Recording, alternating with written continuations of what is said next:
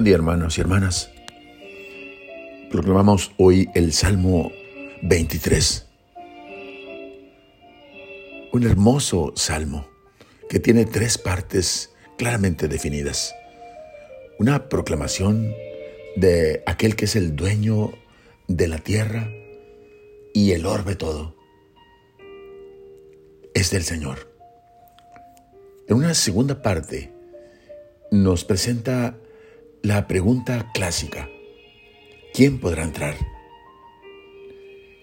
Se enumeran tres claras condiciones que debe cumplir el hombre para entrar en comunión con Dios, según la ética de la alianza. Primera, el hombre de manos inocentes y puro corazón. O sea, aquel que tiene toda su persona radicalmente abierta y disponible a Dios. Segunda, el que no confía en los ídolos, es decir, aquel que no establece pactos con ellos.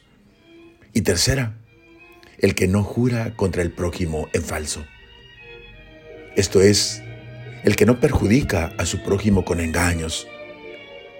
El que practica estos preceptos morales es agradable a Dios y busca su rostro con corazón sincero. Esa es la parte que nos toca reflexionar. A la luz del Nuevo Testamento, hemos de entender claramente aquello a lo que somos invitados. En la carta dirigida a Trajano y fechada en el año 103 después de Cristo, el escritor latino Plinio el Joven recuerda que el Salmo 24 era reconocido como la oración de la liturgia cristiana de la aurora. Y en realidad el texto nos ayuda a reflexionar sobre el hecho de que nosotros los cristianos somos en esta tierra peregrinos que caminan hacia la casa del Padre, que necesitan encontrarle y vivir para siempre en comunión de vida con Él. Más aún, en esta tierra somos ya nosotros mismos la morada de Dios como nos recuerda la carta a los hebreos. Y su casa somos nosotros, siempre que mantengamos la confianza y el júbilo que proporciona la esperanza, según Hebreos 3:6. Podemos afirmar también con el evangelista San Juan que en nosotros habla el amor del Padre y nos abrimos al amor de los hermanos.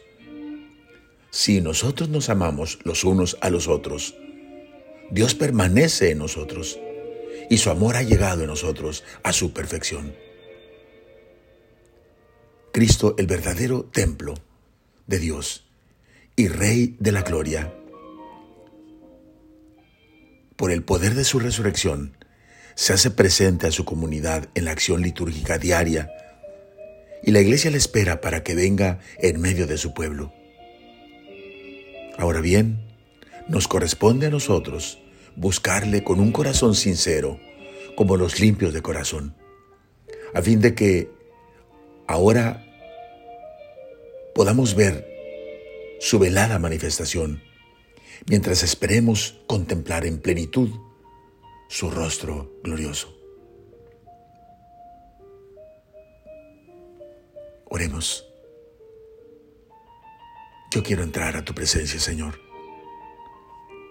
Quiero entrar a tu recinto santo. Déjame entrar, Señor, junto con todos aquellos a quienes tú buscas, aquellos que obtendrán tu bendición, aquellos a quienes tú harás justicia. Permite, Señor, que yo entre a formar parte de la clase de hombres que te buscan y vienen a ti, oh Dios de Jacob. Amén. La bendición de Dios Todopoderoso, Padre, Hijo y Espíritu Santo, descienda sobre ustedes. Amén.